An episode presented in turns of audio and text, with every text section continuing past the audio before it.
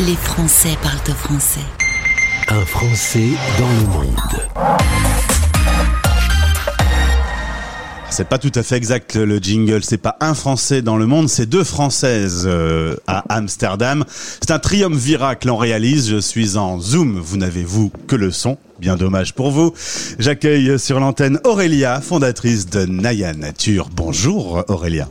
Bonjour. Et puis Claire est également présente, elle c'est la directrice de Naya Nature. C'est ça, bonjour. Soyez toutes les deux les bienvenues. Avant de parler de Naya Nature, on va faire un petit point. Euh, Claire, tu es originaire d'Aix en Provence. Tu m'as dit avant ça. de prendre l'antenne. Faut pas hésiter à me dire si je parle un peu trop fort parce que les gens du Sud euh, s'expriment euh, bruyamment. C'est ça. Tu es, pour l'instant, tu es très sage. Tu es euh, issu du milieu éducatif, euh, expatrié en Inde, en Espagne et maintenant aux Pays-Bas. Euh, et tu as rencontré Aurélia sur LinkedIn. Tout à fait. On s'est croisés sur LinkedIn. C'est comme ça qu'on a qu'on s'est rencontrés.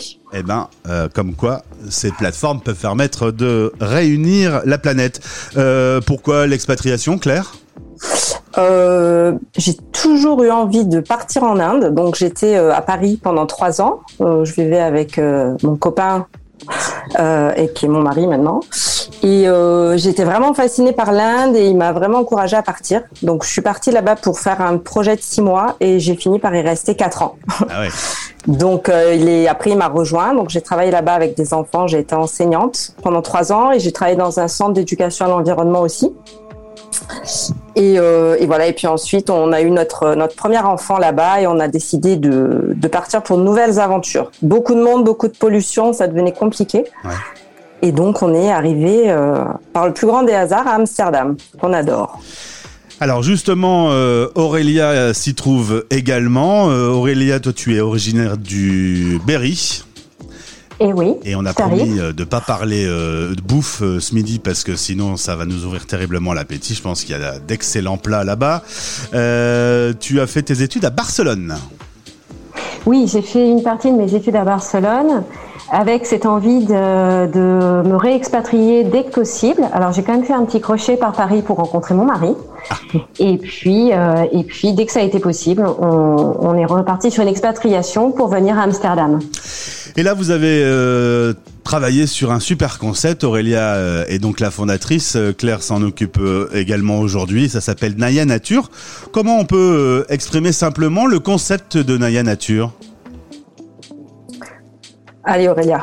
Allez, j'y vais. Le concept de Naya Nature, c'est de faire changer, euh, de changer par l'éducation, d'arriver à un changement par l'éducation, de ramener les enfants à se connecter à la nature, de leur faire aimer la nature, la leur rendre familière, euh, pour qu'ils puissent ensuite en prendre soin, tout simplement. En gros, l'idée, c'est que parler de la nature, de l'écologie, tout ça, c'est bien, mais c'est quand même mieux quand on est face à la nature, dans la nature, et qu'on la côtoie de façon euh, physique, quoi. Tout à fait. Qu'on en fait une expérience directe, qu'elle n'apparaît pas simplement au travers des écrans, mais qu'on la pratique et qu'on en ait une connaissance vraiment euh, profonde.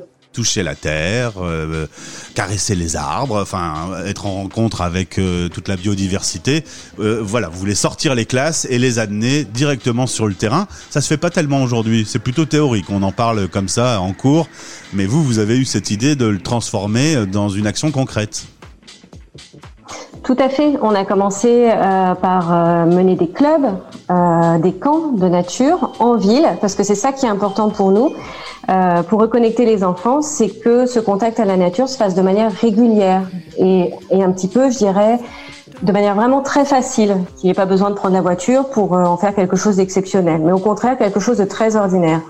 Et puis, on a enchaîné avec des programmes de forest school, c'est-à-dire euh, d'emmener les classes sur le temps scolaire dans la nature pour leur faire apprendre avec la nature. Donc l'idée, c'est bien d'intégrer la nature dans le quotidien des enfants et dans le quotidien des écoles. Quand on a préparé cette interview avec euh, Claire, on parlait de l'éco-anxiété. Qu'est-ce que c'est que l'éco-anxiété? Euh, L'éco-anxiété, c'est vraiment le fait de se sentir anxieux et angoissé à propos des, des conséquences euh, écologiques de nos modes de vie. Allez, Donc, c'est-à-dire, Parce que temps, les médias nous décrivent un monde futur, c'est ça donne pas envie. Hein. Bah, tout à fait. C'est un petit peu euh, ce contre quoi on lutte. C'est-à-dire que quand on voit les enfants avec qui on travaille dans les clubs et au quotidien, si je venais vous demander de, protéger quelque chose, vous en occuper et que vous n'aviez aucune idée de ce que c'est, ben, c'est un sentiment d'impuissance en fait hein, qui est généré. C'est mais qu'est-ce que je suis censé faire? C'est quoi cette nature dont on parle? Tout tout se détruit, mais moi je fais quoi? Et en fait, les, enfants avec qui on travaille, ce dont on se rend compte, c'est que naturellement, vu qu'ils aiment cette nature, ils sont à son contact bah, tout au long de l'année, ils se posent même pas la question de la protéger c'est naturel, ça, ne leur viendrait pas l'idée. Donc en fait, euh, ils sont pas anxieux. Pour eux, c'est un plaisir et c'est une fierté de se dire, bah oui, cette nature, je la protège. C'est chez moi. Euh, Aujourd'hui, vous avez l'ambition de former les professeurs, justement, pour les, les sensibiliser. C'est votre gros travail du moment. Tout à fait. Euh, au fil de notre expérience, on a développé une pédagogie qui est vraiment holistique et qui marche, qui est efficace pour apprendre avec la nature.